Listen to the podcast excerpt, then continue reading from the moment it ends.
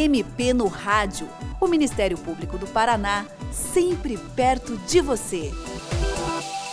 Na semana em que se comemora o Dia Mundial da Água, que é celebrado em 22 de março, o MP no Rádio trata de uma questão fundamental para a sobrevivência de todos: o abastecimento de água nas cidades. Esse tema é o ponto de partida de um novo trabalho do Ministério Público do Paraná na área ambiental, o projeto Água para o Futuro. Nosso entrevistado é o promotor de justiça Alexandre Gaio, coordenador da Regional de Curitiba do Grupo de Atuação Especializado em Meio Ambiente, Habitação e Urbanismo, o GAEMA, uma unidade do Ministério Público do Paraná que vai gerenciar esse projeto Água para o Futuro. Doutor Alexandre, antes de a gente falar sobre esse novo trabalho do Ministério Público, eu queria que o senhor explicasse como funciona a questão do abastecimento de água nas cidades, especialmente aqui no Paraná. Normalmente, como é que os reservatórios são abastecidos? abastecidos nas grandes cidades? Bem, antes da água chegar em nossas torneiras, há um longo percurso a ser percorrido. Primeiro, a captação em nossos mananciais. Depois, procedimentos de tratamento da água, filtragem e desinfecção, para só a partir daí começar o processo de distribuição da água. Os reservatórios que abastecem as grandes cidades normalmente se situam nos seus entornos, ou seja, nas cidades mais próximas. E esses reservatórios dependem tanto em qualidade quanto em quantidade de uma proteção das nascentes e dos cursos de água que desembocam nesses reservatórios. Doutor, no último ano nós temos acompanhado na imprensa e às vezes sentido na pele o problema do desabastecimento, que tem levado inclusive a cortes frequentes no, fornecimento de água em muitas cidades paranaenses, algumas fazendo rodízio, inclusive de abastecimento. Senhor saberia dizer como está essa questão dos reservatórios atualmente? Bom, os reservatórios que abastecem a região metropolitana de Curitiba nesse mês de março de 2021 estão em cerca de 50% de sua capacidade ou seja, ainda bem longe de uma situação de normalidade para uma segurança hídrica, né, para não termos é, escassez de água. Certo, imagino que no restante do Paraná deve ter algumas diferenças, mas também a crise hídrica no Paraná todo foi bem grave, né? E o senhor saberia explicar por que faltou água, se é apenas uma questão climática e, mais importante, como se pode resolver esse problema? Primeiro que a baixa dos reservatórios e a falta de água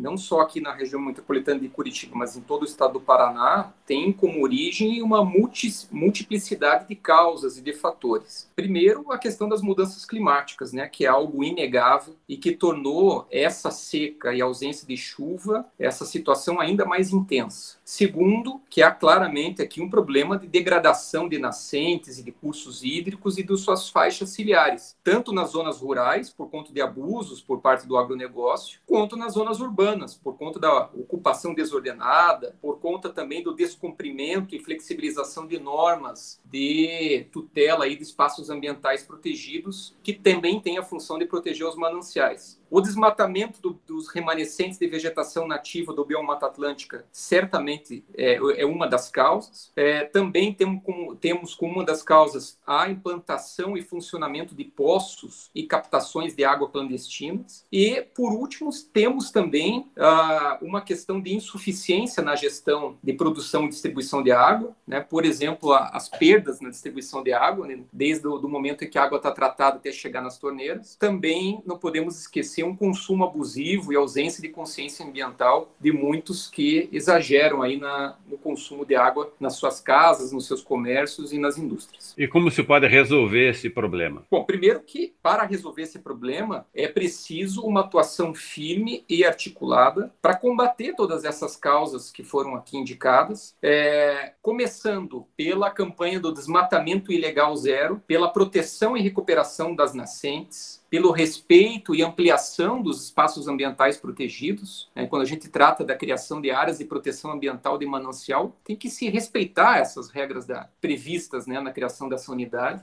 Temos também como necessária a modernização dos sistemas de distribuição de água e, por fim, a educação ambiental. Doutor, e agora tratando especificamente desse projeto Água para o Futuro, o que é esse trabalho do Ministério Público e o que ele tem a ver diretamente com o abastecimento de água nas cidades. O projeto Água para o Futuro é um trabalho aqui do Gaema de Curitiba e que se originou, foi criado pelo Ministério Público do Mato Grosso é, e foi lá no Mato Grosso foi aplicado lá principalmente na cidade de Cuiabá e essa metodologia foi adaptada à realidade aqui da região metropolitana de Curitiba e tem como objetivo principal identificar nascentes urbanas existentes nos municípios que integram o núcleo urbano central, a partir dessa identificação, fazer a vistoria dessas nascentes, emitir relatórios, disponibilizar essas informações das nascentes em plataformas públicas, né, sítio eletrônico e aplicativos. Depois disso, o envio dessas fichas de vistoria das nascentes para as promotorias de justiça, para tomada de compromissos aí com os proprietários ou possuidores dos imóveis onde se localizam essas nascentes, para assumirem o compromisso de protegerem e recuperarem esses espaços.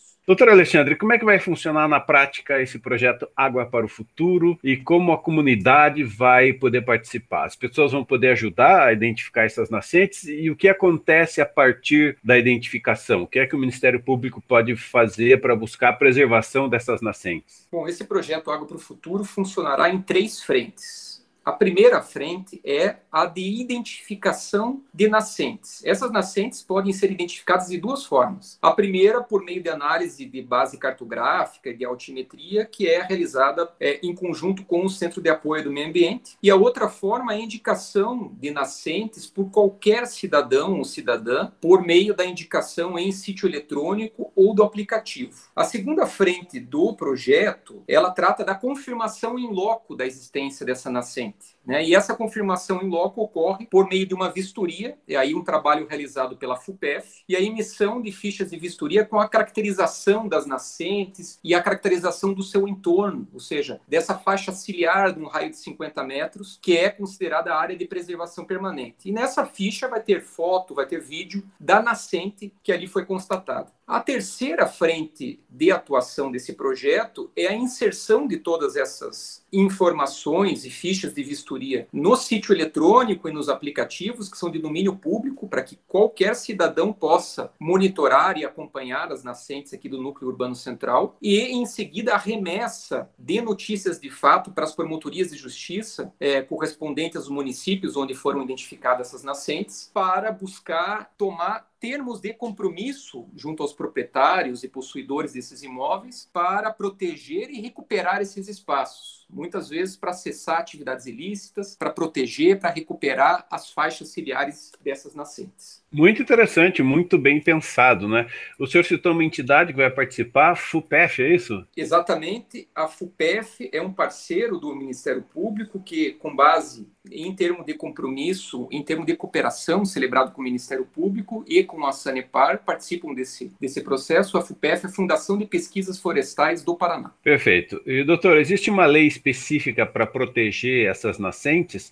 Por exemplo, se alguém destrói uma nascente de água, ele, essa pessoa pode ser punida? Sim. A Lei da Vegetação Nativa Nacional, a Lei Federal 12.651 de 2012, é a lei que sucedeu o Código Florestal de 65. Essa lei protege as nascentes e suas faixas ciliares né, no raio de 50 metros. Essa faixa é considerada área de preservação permanente. As áreas de preservação permanente das nascentes somente podem sofrer intervenção em casos de utilidade pública e ainda assim quando submetido a licenciamento ambiental e demonstrado que inexiste alternativa locacional para essa obra ou empreendimento. A degradação ou destruição de uma nascente implica na possibilidade de punição em três esferas. Primeiro, na esfera administrativa, com aplicação de multa pelo órgão ambiental competente. Segundo, numa esfera criminal, né? Há um crime previsto no artigo 38 caput da Lei Federal 9.605/98, a Lei de Crimes Ambientais, que estabelece ali uma pena de detenção de um a três anos quem destrói, danifica ou utiliza, ou utiliza com infringência das normas de proteção essa faixa ciliar de nascente. E por fim, a terceira esfera é a, de, a esfera civil, né, de reparação integral dos danos ambientais, que tem que prever não só a cessação dos ilícitos, a reconstituição ali daquela área degradada e, em alguns casos, indenização e compensação pelos danos ambientais. Doutor, quem quiser saber mais sobre o projeto Água para o Futuro, onde ele pode buscar mais informações? Existe até um aplicativo desse projeto, não é?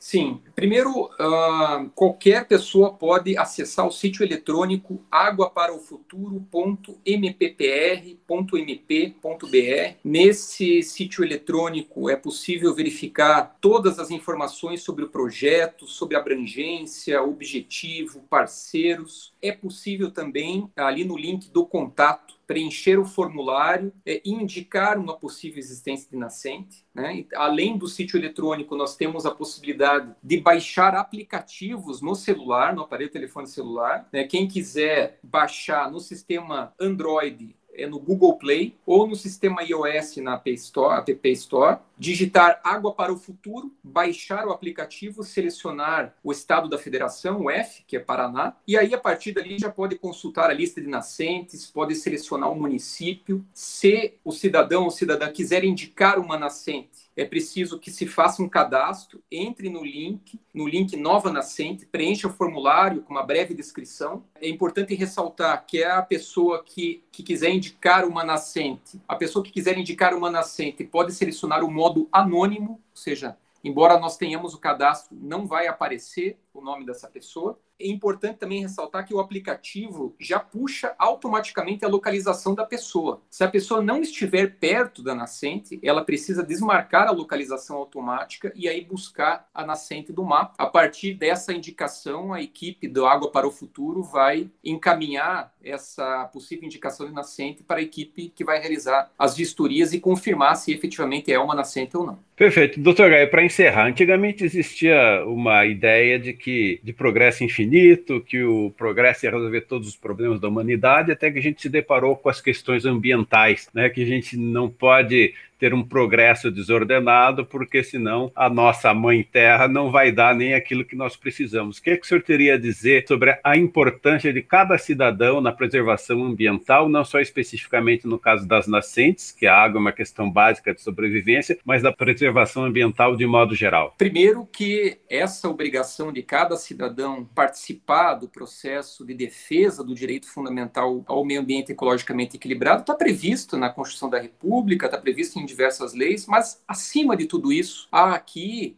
um dever ético de cada cidadão em buscar preservar o mínimo de equilíbrio ecológico, né, para que nós tenhamos né, uma vida é, com qualidade, com bem-estar e mais do que isso, para que a gente consiga propiciar para as próximas gerações né, o mínimo de condição de sobrevivência, de conforto e de defesa e de respeito à vida. Então é essa que é a, a mensagem final que eu trago em relação ao projeto Água para o Futuro. Doutor Alexandre, muito grato pela sua participação no programa de hoje. E você, ouvinte, também pode participar do MP no Rádio. Envie seus comentários e sugestões pelo e-mail mpnoradio.mppr.mp mp.br ou pelo telefone 41 3250 4469. Até o próximo programa. Você ouviu MP no Rádio, uma produção da Assessoria de Comunicação do Ministério Público do Paraná com o apoio da FEMPAR.